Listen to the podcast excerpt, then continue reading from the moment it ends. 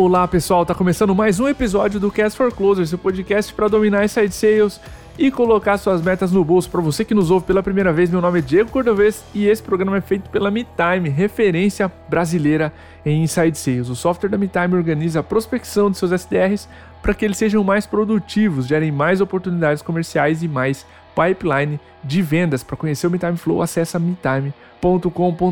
O tema desse episódio persuasão, influência e vendas consultivas. Nós conhecemos o nosso entrevistado no LinkedIn falando sobre persuasão.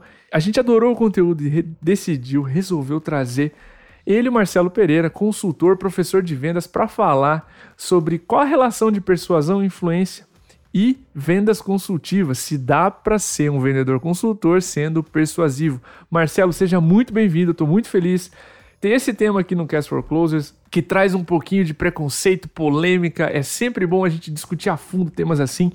Seja muito bem-vindo ao teu primeiro episódio aqui com a gente, cara. Diego, prazer enorme estar aqui com você. Muito obrigado pelo convite. Fiquei muito honrado de ter sido chamado para falar de um tema que é tão interessante para mim, tão natural e ao mesmo tempo tão polêmico, né? Sim. Eu sou Marcelo Pereira, eu sou especialista em persuasão, dou aula sobre isso, falo sobre isso, trabalho no ambiente comercial há muitos e muitos e muitos anos. Nem tanto também, quando eu sou tão velho, mas já faço isso há algum tempo e durante a minha carreira eu naveguei exatamente nesse ambiente que você traz de vendas consultivas usando a persuasão. Então acho que tem algumas coisas que a gente vai tratar aqui que vão clarear bastante. Acho que vai ser bem interessante. Massa, para você que está ouvindo esse episódio, uma dica extra.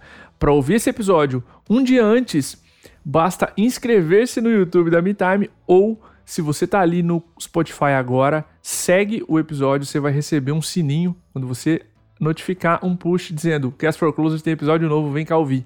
E aí você vai ouvir, vai evoluir em vendas um dia antes de todo mundo. Marcelo, quando a gente começou a definir o escopo desse episódio, tu abriu o papo diferenciando três conceitos. Eu achei genial. A gente abriu o episódio com eles porque eles são muito confundidos. Tu falou em persuasão, influência e manipulação. De início, cara, pra gente ser didático. Qual a tua visão sobre as diferenças entre esses conceitos? É muito comum as pessoas confundirem, né? Misturar uma coisa Sim. com a outra. E é importante, logo no início, a gente deixar um pouco mais claro o que, que é o que.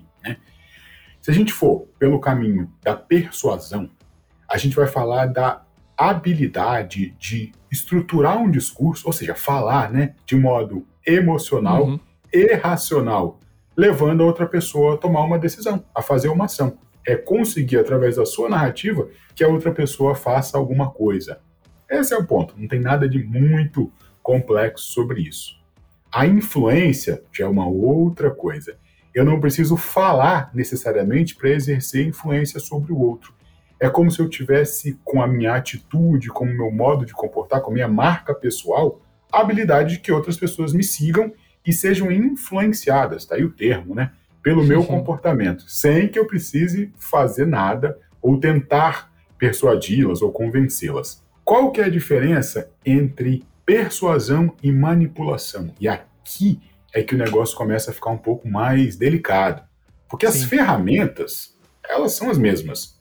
O modo de eu estruturar o meu discurso, a ponto de levar o outro a fazer alguma coisa, a gerar uma ação, ele é o mesmo se eu estiver persuadindo ou manipulando. A principal diferença é que quando eu vou pelo caminho de persuadir, eu tenho que garantir que o outro tem coisa a ganhar, que o outro, tomando a decisão, vai ter muito valor, eu vou gerar valor para o outro. E quando eu opto ou decido pelo caminho da manipulação, eu estou preocupado somente com o meu ganho, somente com o que eu preciso vender, com o que eu preciso obter daquela relação, independente se ela vai gerar resultado para o outro ou não. É um caminho de curto prazo que acaba muito rápido, né? Sim, e muito rápido porque você tem ferramentas e muitos lugares para falar mal de uma empresa que te manipulou, que tu sentiu né? E, e aí a receita é queimada muito rápido. Marcelo, deixa eu contar uma história aqui. Eu, eu não sei se eu falei essa história em Cast for Closes, eu acho que não, tá? Eu tava num cliente uma vez, ele com os braços cruzados, assim, né? Eu tava dando um, um treinamento, a sala cheia, e tinha um senhor com os braços cruzados, tu percebe que tem alguma coisa que não, não desceu ainda, né? Claro. E aí ele assim, Cordovez, tu se acha um bom vendedor? Eu afirmei que sim. E ele diz, pô, tá falando aí de vendedor do passado, de persuasão, de vendedor do futuro, venda consultiva, mas tu é convincente, cara. Sai dessa. e aí eu, eu pedi para que ele refletisse sobre o seguinte exemplo, cara. Eu sempre gosto de trazer persuasão e manipulação. Eu falei, cara, imagina o seguinte: eu tenho um stand de bungee jump. Tu chega na frente, olha o cartaz, eu te pergunto se você já pulou, se você já fez uma experiência qual a tua experiência mais radical que tu fez antes? Se tu, se tu me disser zoológico, eu vou falar, olha, não é para você isso aqui. se tu me disser tirolesa, eu vou dizer, olha, é um pouquinho mais vertical do que horizontal, mas massa é parecido. E eu vou te fazer perguntas de como tu se sentiu, se tu gravou, se tu mostrou pra tua família, como tu se sentiu fazendo. Percebe? Eu tô persuadindo alguém a ter uma experiência radical novamente. Agora, se eu te amarro, te jogo de cima, tu acha que primeiro que vai morrer, lá embaixo, quando tu descobrir que era um bang jump, tu vai querer me processar ou me matar. Então, dá para ser convincente sem ser louco e irresponsável, né? E aí terminei dizendo, cara, quando você estiver em dúvida se você está sendo persuasivo ou está manipulando, lembra do bang jump. Se parecer mais com o segundo cenário, faz o que teu coração mandar, mas via de regra, tenta chegar no primeiro ponto, que é fazer boas perguntas e, e não necessariamente achar ruim o convencer, mas se tiver ganha-ganha, nesse caso, né, você não assustou, não passou por uma experiência traumática no bungee jump, é persuasão, né? Então são exemplos bem distintos aí. Claro, e eu acho que esse é um ponto fundamental que você trouxe. A, história em si, eu já vou absorver nas minhas aulas também, vou usar, adorei a história. eu uso uma outra história para explicar, porque eu já passei por situações, para você ter uma ideia, onde eu explico os principais conceitos e a pessoa entende da, na aula e acha super legal. Mas depois, era uma, uma turma específica de segurança da informação, né? Legal. Eles me chamaram no privado, uma pessoa me chamou e falou: Marcelo, olha, você tem que tomar muito cuidado com esse conteúdo que você passa, porque ele é o mesmo conteúdo que é usado por hackers quando estão invadindo ou tentando fazer comunicação com alguns clientes para roubar os dados dele ou para manipular as pessoas. Eu falei: olha, de fato, a analogia que eu uso é como se a gente estivesse construindo uma faca, né? Você pode usar uma faca para cortar o seu alimento e preparar uma refeição para as pessoas que você ama, uhum. ou você pode usar uma faca para cortar um dedo e para furar uma outra pessoa. A ferramenta, ela é a mesma. Parte do pressuposto que a pessoa tem que saber o que, que ela está fazendo com aquilo, né? Sim, e sim. que para você colher bons frutos, não dá para empurrar as pessoas do bug jump porque só duas talvez vão pular e você nunca mais vai vender esse serviço para ninguém. Né? Exatamente, né? ou preso, ou vai, vai perder o negócio. no mínimo. No mínimo. Marcelo, cara, algo muito comum aqui no Cast for Closers que a gente sempre, sempre, na maioria das vezes, busca olhar são erros e acertos. E quando o vendedor erra a mão ao tentar persuadir, ele perpetua uma imagem negativa, né, que já é associada à palavra vendedor. Quais são os erros mais comuns ao tentar persuadir em vendas, cara? Tem vários, né? Na, na minha opinião, se eu tivesse que listar aqui alguns, eu acho que o primeiro deles é você não não conseguir gerar valor para o cliente, sabe? Não conseguir mostrar para ele com clareza que ele tem coisas a ganhar e muitas coisas a ganhar quando ele toma a decisão de comprar o seu produto. Se isso não está claro, se o valor que ele tem comprando, se a, como a vida dele vai ser melhor comprando do que sem o produto, aí não tem como a gente nem falar em persuasão, né? Que esse é um princípio, talvez o princípio mais fundamental. Eu adoro dizer que quando a gente fala de persuasão, a primeira resposta que a gente tem que dar a qualquer narrativa é o e daí. E daí, o que, que o cliente ganha uhum. com isso? Se isso está claro, se o valor está claro hoje e no futuro, a gente já tem grande parte do caminho persuasivo feito, né? Respondendo a essa pergunta. Eu acho que essa é a primeira primeiro ponto, né? Fazer questão de gerar valor para o cliente, independente da venda. Um outro ponto que agora que, né? Ultimamente os gatilhos, o termo gatilhos mentais ele ficou tão difundido. Eu nem sou muito a favor desse nome, mas tudo bem.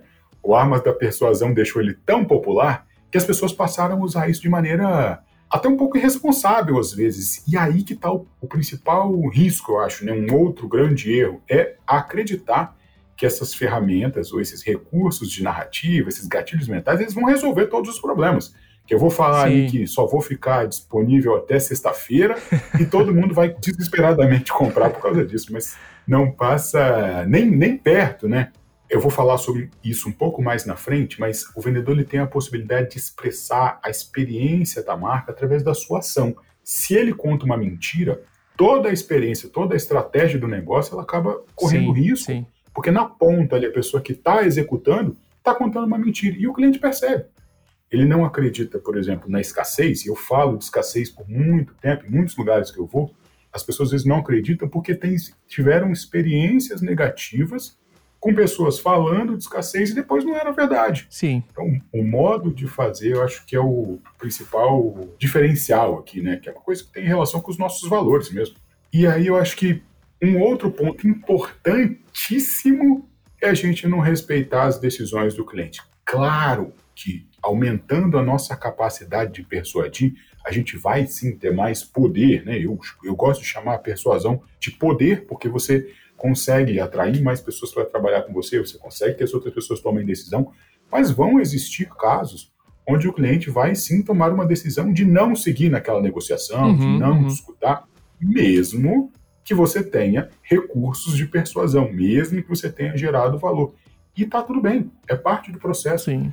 Persuasão não é uma fórmula mágica de convencer 100% das pessoas, de jeito nenhum.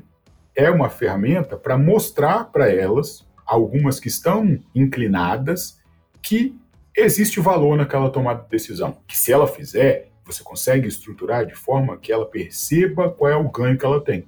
E aí ela toma a decisão. Sim. Talvez aqui também tenha um pouco da diferença entre manipulação e persuasão, né? Pô, quando eu manipulo, eu quero aquele resultado a qualquer custo.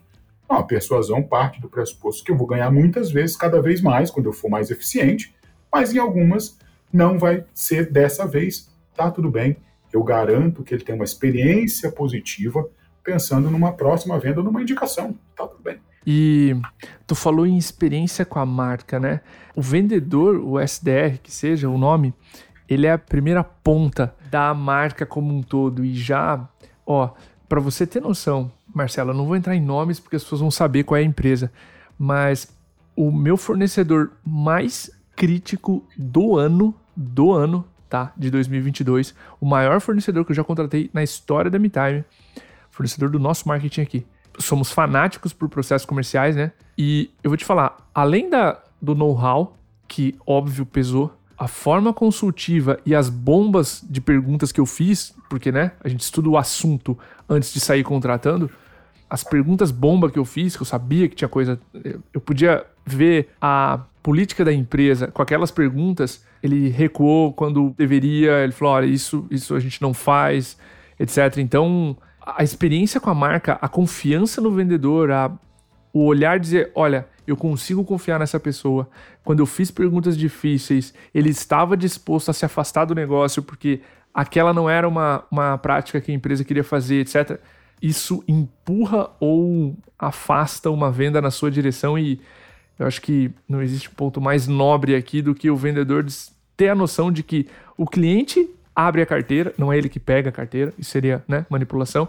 E sim, sim. ele abre a carteira na hora que ele quiser, com a velocidade que ele quiser, nas condições que ele quiser. Então, ter isso em mente e que isso influencia a decisão de compra e me influenciou completamente na decisão de compra por A e não por B e C é fundamental. Marcelo, cara, a gente respira vendas consultivas aqui na MeTime, cara, e quando surgiu esse episódio, eu fiquei muito empolgado porque para mim era contraintuitivo pensar em persuasão e vendas consultivas na mesma frase, cara. Então a gente falou de erros na pergunta passada, eu quero falar de acertos. Como aplicar bem persuasão em vendas consultivas? Olha, eu, eu acho curioso, achei super legal quando você falou isso de do dilema que é você ter vendas consultivas e persuasão na mesma frase uhum. ou no mesmo ambiente, porque para mim isso é meio que parte do, do dia a dia. Sim. Eu não enxergo a vida sem persuasão. A gente acorda e dorme tomando decisão, e em todas essas decisões a gente tem um certo nível de influência, né? Dificilmente uma decisão a gente toma por nosso próprio desejo, existem muitas forças, a gente não vai entrar aqui no detalhe uhum. da quantidade de forças que contribuem para uma tomada de decisão, mas no ambiente comercial, vários dos recursos que a gente usa no dia a dia para vender ou para comprar, né? E acabou que eu não falei muito isso, mas Durante a minha vida, fui 11 anos comprador de uma multinacional, então usava os mesmos recursos de vendas para comprar. Do outro lado. Com certeza. E eu sempre faço um paralelo entre o vendedor e, e o médico, assim, né? E, quando a gente vai no médico, a gente tem uma determinada expectativa de encontrar um profissional que entende daquele problema, que faz um diagnóstico e que recomenda o produto que for melhor para solucionar o problema. E se ele não tem a solução para o problema, ele deve ser claro o suficiente para encaminhar para um outro médico Sim. ou para um outro Sim. produto, de modo que o problema seja resolvido. Você trouxe a história é, da empresa que você contratou, que estava pronta a deixar o negócio, e eu falo isso nas minhas aulas e nas consultorias com muita propriedade. Assim, para mim, quando o vendedor está disposto a perder o negócio porque não é a melhor solução, eu entendo, acho aquilo fantástico. Da próxima vez que ele me ligar e dizer que ele tem uma solução, eu compro sem nem saber o que é. Uhum. Por quê? Ele conquistou o ativo último dos vendedores, que é a confiança. Sim. Então, se ele consegue passar para o cliente que hoje eu não tenho, segue a sua vida, tem essa, essa e essa solução que vão te atender melhor do que eu. E no outro dia ele me liga falando que tem, é para mim a prova maior que ele está disposto realmente a resolver o meu problema, Sim. independente é, se ele tem solução hoje ou não, né? Um segundo ponto que para mim é muito importante é o vendedor fazer de tudo que ele puder para ser autêntico, para quebrar o padrão, né? A gente falou aqui meio que por cima desse estigma que os clientes Isso. têm com vendedores, quando eu falo a palavra vendedor, ou quando o vendedor te liga ou te manda um e-mail, você já imagina mais ou menos o que é, e a gente está ali numa posição de muita defesa, né? Tanto os compradores, ou os clientes que não são compradores profissionais de empresa, todo mundo fica na defensiva quando recebe uma abordagem de um vendedor. E aí, entrando um pouco na, na psicologia ou na neurociência dessa tomada de decisão, né? Quando a gente identifica no nosso cérebro que é um estímulo que eu já sei mais ou menos qual o comportamento que eu devo ter, eu entro no modo de defesa boto ali no automático uhum, e vai. Total. A força que o vendedor que consegue ser ele mesmo, diferente de todos, todos nós somos diferentes, evidenciar isso que ele tem de valor e quebrar esse padrão, esse tipo de ligação automático, esse meio que parece igual para todo mundo, para mim isso é um valor enorme, assim, porque o cliente consegue entender imediatamente, opa, espera aí que tem um negócio diferente aqui e eu preciso prestar atenção. Eu me lembro claramente, essa foi talvez uma das melhores abordagens que eu recebi de vendas em toda a vida. Até escrevi sobre isso no LinkedIn e tudo. Eu recebi uma ligação e era uma vendedora de consórcios. E aí a primeira coisa que eu falo, eu sempre conto isso, a primeira vez que eu falo é não, não, não tem interesse, obrigado e tal. E eu tenho mais umas duas ou três desculpas padrão que eu guardo ali na bolsa para a hora que precisar, eu dou aquela, jogo aquela objeção ali e segue a vida. E aí, quando eu falei, não, não, obrigado, não quero, ela falou, curioso, Marcelo. Eu falei, curioso o quê? Eu falei, você falou a mesma coisa 10 anos atrás. Eu falei, como? Essa é a quebra de padrão. Como uma vendedora liga e fala que você falou a mesma coisa 10 anos atrás? Como assim? Quem é você? Você me ligou há 10 anos? Você está me espionando sim. há 10 anos? O meu cérebro entrou num modo de querer agora entender quem é essa mulher. Que legal. E ela falou: Olha, eu te liguei há 10 anos atrás, você deu essa mesma resposta. Aí eu falei, mas você tem isso no CRM? Você tem um sistema? Ela falou, não, tá anotado no meu caderno. Eu falei, no caderno? 10 anos? E onde é que você estava 10 anos? Ela, olha, eu ganhei tanto dinheiro como vendedora que eu tirei um ano sabático que se estendeu e eu fiquei 10 anos sem trabalhar. Falei, meu Deus, o que, que você faz, pelo amor de Deus? E aí ela começou a me explicar que na verdade ela mandou foi o pitch de vendas dela, depois que eu escancarei a porta. Eu falei, cara, eu não sei o que você faz, mas eu quero aprender com você, eu quero saber, eu quero saber, porque eu não tirei 10 anos sabático e eu quero saber como é que faz. Essa mulher me deu uma aula de vendas, ela já tinha ali uns 65 anos mais ou menos, tinha vivido a vida no comercial, me explicou tudo do produto dela, me explicou todas as vantagens, e no final ela falou: E aí, Marcelo, tá pronto para comprar ou vai esperar mais 10 anos? Uhum. O que, que eu respondi? Cara, com certeza, comprou. Comprei na hora. Falei, não vou esperar 10 anos. E depois o produto era ok, era bom. Mas a experiência, toda vez que eu tive, foi assim. Genial, genial, genial. E eu conto essa história como um exemplo de quebra de padrão, sabe? Uhum. E talvez um outro ponto que para mim é, é, é fundamental é essa capacidade que você adquire quando você estuda e aprofunda em, em persuasão, de vender o objetivo final, vender o futuro e não presente. Tem um nome técnico, né? Quem quiser se aprofundar mais aí vai achar sobre o nome em inglês chama Future Pacing, que é essa capacidade que você tem na sua narrativa de envolver o cliente até tal ponto que ele consegue a memória, a mente dele, a gente consegue conduzir ela do presente, onde ele tem um problema, enfrenta as dificuldades, até um momento futuro. Legal isso. Onde nesse futuro a solução já existe, ele já está experimentando aquilo, as sensações já estão dentro do corpo dele, elas já estão perceptíveis. Quando a gente traz de novo, né, a gente conduz isso conversando com a pessoa, traz de novo para o momento presente, acho que aquele problema já incomoda muito. Antes incomodava um pouquinho, mas agora que ele viu a solução, viu a vida dele melhor, incomoda demais. Perfeito. E aí fica muito mais fácil que ele tome a decisão de compra, né? Porque você aumenta a consciência dele sobre o problema. Para isso, tem três pontinhos que são assim fundamentais. Para mim, a habilidade de ouvir com interesse legítimo, ouvir de verdade, porque a gente vive num mundo onde as pessoas estão mais preocupadas com falar sim, do que com escutar. Sim. E quando escutam, escutam pensando na resposta. E aí isso é um problema grande em vendas, porque só se a gente for analisar de fato a comunicação, né, o que dizem os especialistas aí é que só 7% da comunicação é falada. Uhum. E aí entra os gestos, o tom de voz, e nesse restante, que é quase tudo, tirando o 7, 93%, é que a gente consegue de fato perceber as emoções, perceber aqueles meandros, aquelas necessidades ali que a pessoa não fala, as entrelinhas. E é ali que a gente consegue, de fato, identificar as emoções, identificar quais são as necessidades reais e fazer perguntas de verdade, que são perguntas fortes, perguntas que botam o cliente para pensar, para confrontar o status quo. Legal isso. Ouvir e perguntar. Se você fizer isso, eu falo isso para os meus alunos que estão começando, que estão querendo se aprofundar em vendas, né, se tornar um vendedor de elite, um cara que realmente tem resultados e tudo, achando que existe uma fórmula mágica, que tem uma tecnologia maravilhosa. Eu falei, cara, tem tecnologia? Claro, tem softwares excelentes, como o caso do MeTime, tem softwares e tem ferramentas poderosas? Sim. Mas no dia a dia, se você conseguir perguntar com excelência e ouvir o cliente ou ouvir a pessoa que você estiver negociando ou persuadindo no dia a dia, você já está acima de 90% da, da galera, assim, eu acho que você já sai muito na frente. Massa. E claro que para usar, para você dominar essas ferramentas que a gente falou de persuasão, cara, um dos princípios básicos é você ser honesto de verdade, assim, né? Como a gente já falou antes, a confiança entre o, o vendedor e o comprador, ela é a plataforma de trabalho. Eu falo que a gente começa nossa primeira decisão, cliente, eu falo isso direto nos cursos qual é a primeira ou a decisão mais importante que o cliente toma? É te ouvir, te dar atenção. E para isso ele tem que minimamente gostar de você, estar aberto ao que você vai falar. Sem isso fica muito difícil.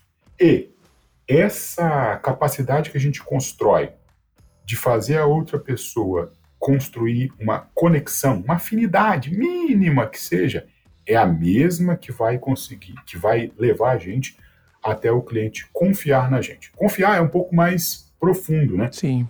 Ela nasce dessa capacidade do cliente gostar da gente. Ele não é gostar, virar meu amigo, de jeito nenhum, mas dele não ter nenhum antagonismo, não me ver como um inimigo, que é absolutamente normal quando a gente Exato. fala de vendedores e compradores. Né? O comprador já chega com, a, com, com as antenas ligadas, achando que tem uma ameaça ou alguma coisa a perder. Não, não, de jeito nenhum. Se você conseguir transmitir isso, você já sai bem na frente também. Ótimas dicas, inclusive. Eu quero entrar num ponto, cara, que é o vendedor, via de regra, para se dar bem, para conseguir evoluir, ele precisa de confiança. O vendedor sem confiança trava e não consegue andar. Quanto mais tempo em vendas, mais confiança, mais persuasivo eu consigo ser. É via de regra uma relação direta, né? Tu vai envelhecendo em vendas, tu vai ganhando confiança e tu vai conseguindo convencer, ser mais persuasivo. Como conciliar o excesso de confiança com um perfil consultivo, cara? Nossa, essa pergunta é genial. Porque eu entendo a confiança como um, um tempero, sabe? Sal na comida, Sim. assim, sal e pimenta. Se você não tem autoconfiança, essa confiança interna, para transmitir isso para o cliente, é como uma comida com zero de sal e zero de tempero. Cara, você come, mas é aquele negócio ali que você sente que tá faltando alguma coisa. E esse faltar alguma coisa é aquela sensação do cliente. Hum, não sei, ainda tô na dúvida, porque uhum. ele não consegue perceber que você está exalando essa confiança, né? Que isso sai pelos poros, como diz. Não é nada que você vai falar, é uma percepção. Agora, se você enche essa comida de sal, pimenta e bota curry e tudo com até tempero, aquele cara é arrogante de tanta confiança que ele tem, cara, ninguém come também. É demais. E o cliente se sente é que é muito, ele fica, ele fica com o pé atrás. Falou, opa, peraí que, que tem alguma coisa estranha aí, deixa eu, deixa eu entender um pouquinho melhor. Então, para cada um dos casos, eu geralmente recomendo uma ação diferente, né? Para quem tem pouca confiança no trabalho, está começando, ainda está um pouco inseguro e é normal, o que, que é a minha principal dica que eu faço? Eu gosto de sugerir que a pessoa tenha o que eu chamo de diário de vitórias, que é olhar para trás na sua vida, todas as coisas que você achou que não ia conseguir, que eventualmente conseguiu, foi lá e deu certo, você começa a anotar elas num diário. E toda vez que acontecer uma situação nova como essa, você vai lá e anota. De tempos em tempos você volta, lê essa lista e essa lista te dá força para pensar, pô, isso aqui eu não conseguiria, achei que nunca ia conseguir, fui lá e fiz. Por que eu não posso também vencer essa meta, esse cliente, esse desafio de agora, né? Eu acho que isso dá, dá uma força grande para a gente seguir. Eu sou meio fã de listas, né? Tem um monte de, uhum. no meu computador, vou até sugerir uma outra aqui depois, mas essa, essa me ajudou bastante, bastante, bastante. E na outra ponta, o outro, o vendedor que já tem mais experiência, que tem muita confiança, que sente, né? Porque é aqui um ponto é que nem sempre ele percebe isso. Mas quando ele percebe que o cliente se assusta um pouco, dá um passinho para trás porque ele está muito agressivo ou autoconfiante demais, a minha sugestão é ele tentar fazer uma coisa que ele nunca fez pela primeira vez.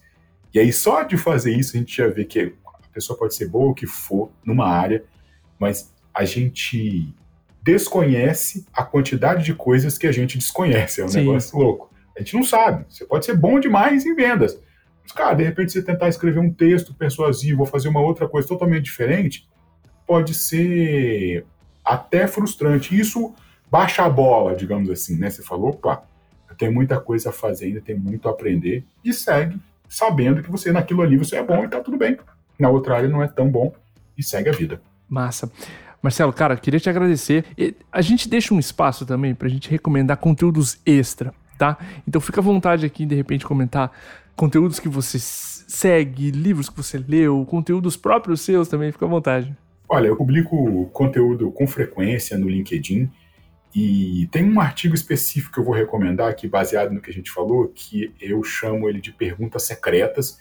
Ele está lá no meu perfil do LinkedIn, é Marcelo Pereira, vocês vão encontrar lá. E ele é um artigo onde eu reuni as principais perguntas, eu gosto de lista, como eu falei, que eu faço para mim mesmo antes de entrar em negociação e reunião com clientes. Elas me dão alguns insights assim poderosos antes de negociar e antes de abordar os clientes, que eu acho que é, é, é bom para todo mundo. Fez bastante sucesso e essa é uma recomendação. Outro livro, e aí já é um livro né, que eu recomendo, dois livros. Um do um livro que eu estou lendo agora, inclusive, do Gran Cardone, que eu venda ou seja vendido, e um livro do Jeb Blount, que são dois autores que eu gosto bastante, uhum que é como os super vendedores usam inteligência emocional para fechar negócios. Acho que esses, esses dois livros eles dão uma visão muito profunda e muito eficiente do que é ser um vendedor hoje em dia, né? E como essa habilidade de vendas ela pode transformar a vida de qualquer pessoa. Então Nossa. acho que esses dois são boas recomendações. Ótimo. Queria deixar aqui, primeiro, uma série, Venda Sob Medida. A gente fez uma série no YouTube só sobre perguntas, pergunta aberta, pergunta fechada, é, escutativa. A gente falou, tem um vídeo só sobre escutativa. Então tá maravilhoso, uma, uma trilha que a gente fez, colocou muita energia. Então, conteúdo de primeira. A gente tem uma planilha de treinamento de vendedores também, atendendo a pedidos. Compartilhamos nossas práticas de desenvolvimento do nosso time comercial. Então, incrível, um conteúdo que tem muito a mão do Rui, nosso diretor comercial. A gente apagou os, os números e transformou num material, é a planilha que ele usa para treinar o nosso time comercial. Fica aqui também de recomendação. Marcelo, meu obrigado, cara. E fica um espaço aqui para você. De novo, o post que o Marcelo comentou das perguntas secretas, nós vamos colocar aqui na descrição desse episódio para que você não perca. Mas, Marcelo, quer deixar teu LinkedIn, quer deixar um contato para quem te conheça? Um abraço na audiência, enfim, fica à vontade aqui para esse momento final aí do podcast. Claro, poxa, olha, Toda vez para mim foi uma honra falar desse assunto que eu gosto bastante. E quem quiser se aprofundar mais nisso ou conhecer um pouco mais do meu trabalho, pode acessar o meu site direto, né? marcelopereirac.com.br. Eu tenho super presente nas plataformas do LinkedIn, do Instagram. Legal. Então, no Instagram, arroba Marcelo Pereira C e no LinkedIn, Marcelo Pereira, e a gente se fala por lá. Maravilha! Para você que ouviu esse episódio até agora, não se esqueça de deixar suas avaliações, suas estrelinhas ali no Spotify. Isso leva a gente muito além do top 50 que a gente já entrou de podcasts de negócio no Spotify. Nós estamos olhando para o topo dessa lista e vindo com muita fome nesse segundo semestre. Muito obrigado para você que já avaliou, deixou as suas recomendações. Nós estamos voando por esse ranking. Muito obrigado para você que ouviu esse episódio até agora. Nosso abraço e até o próximo.